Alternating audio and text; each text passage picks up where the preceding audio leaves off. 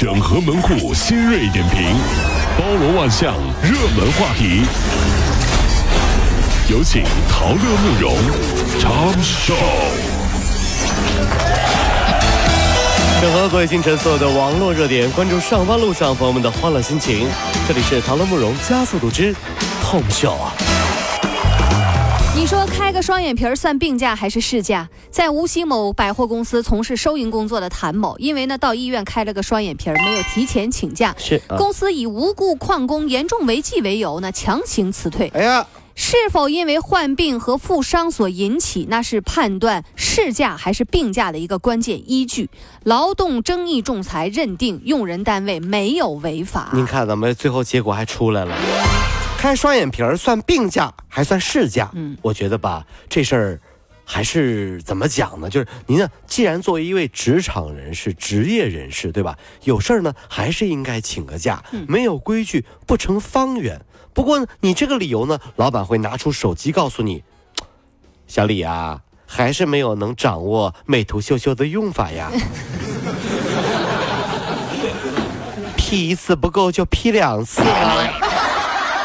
什么事情想不开，非得要去动刀子吗？好了，不要请假了，美图秀秀搞起来啊！这是。接下这个女孩啊，更是想不开。广州十七岁的阿林动了出卖自己卵子的心思，仅仅因为朋友介绍卖卵子说可以挣钱，她就动心思了。后来呢，就和这个呃卵子交易的邓某和赖某联系上，约好一万五千块。然而呢，在取卵的过程当中啊，卵巢因为取卵手术重度糜烂，需要切除子宫才能保命。女孩啊，你要记住啊，卖卵那是拿生命在冒险呐、举个例子啊，可能不太恰当，但听上去还是有点意思。自己的房子想赚点钱，租给不靠谱的租户，一眨眼，人家一顿瞎折腾，把承重墙还给你砸了。你说这是何必呢？这玩意儿。所以各位啊，千万有的事儿啊，对对自己身体损伤大的，千万不能用钱去衡量，好不好？这是。近日，昆明有一名四十七岁的男子徐某，因为看上隔壁年轻貌美的邻居李女士，就在人家门口啊留小纸条，写那些辣眼睛的小字。哎呦，小字条啊，李女士和朋男朋友呢商量了一下，说决定把这个人揪出来。于是呢，与对方短信联系起来了。聊到这个聊天聊到深入的时候，这个短信上的内容那比小纸条上更不堪入目。李女士决定立即报警。徐某交代说，偶尔啊看到年轻的女邻居啊。完了吧，就让她无心睡眠，决定呢，在自己平淡的生活当中增加一点激情哎情。呦，目前这男的已经被刑拘了。老王拍着老许的肩膀说：“哎，老许啊，还是年轻，没经验。怎么呢？你看我就不一样了，你呀是傻。怎么呢？这这隔壁来了美女了，就准备先借个酱油，借个醋，混个脸熟啊，是不是？你这么着急，你看混个脸熟之后，这样人家老公以后打你啊，不会往死里打。你拉倒吧你！啊照样打死你不误。啊，那么狠吗？这年头还有借酱油吗我们？是邻居，我过来借酱油。你拉倒 真的，你你什么真的假的？虽然说现在你在大衣柜里看到我了，但我真的是来借酱油的，你信不信？在这个浙江富阳，有一群九零后逃离生活，拒绝打卡上班，每天睡到自然醒，敲敲打打六个多小时，凭着自己的手艺活在淘宝开店过活。他们的这个日子仿佛过得挺慢的，以茶会友，以物换物哎。呦啊，渐渐的，越来越多啊，就有一些趣味相投、年轻的手艺人就走到一块儿了。网友感叹说：“你看啊，他们干了我们最想干的事儿，在二十几岁过上了八十岁的生活。哎呀，好羡慕啊！如果是你，你会选择吗？都市啊是一座围城，城里的人想出去，城外的人说城里的人有毛病吧？哎，不是你怎么不按套路出牌呢？还不是因为城市套路深，我想回农村啊。最近啊，在那个湖南张家界，陈女士在 ATM 机上存钱，不料身后一黑衣男子上去就抢钱。危急时刻，旁边取钱的张家界永定区公安分局法制大队教导员刘孙波挺身而出，然后勇擒歹徒。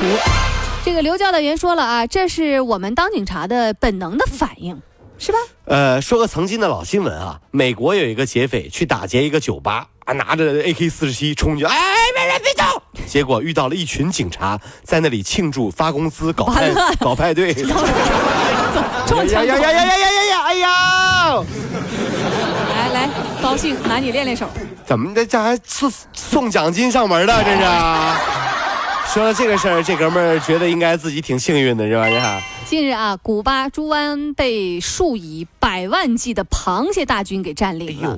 这些螃蟹来自于吉隆滩周围的森林，它们呢在春雨时分结队，然后潜到这个海滩来产卵，浩浩荡荡爬过马路。当地居民啊就担心说这个螃蟹带毒，哎呦，不敢吃啊，也怕被那个螃蟹啊夹伤，只好啊把门关上了。螃蟹送上门直敲当当当当当当，开门啊，开门啊！我来送螃蟹，你们。开门啊！开门不开门？在我们中国人面前看到这种生物啊，就会情不自禁的想问一句：能吃吗？生吃有毒是吧？那煮熟了可以吃吗？炸过的可以吗？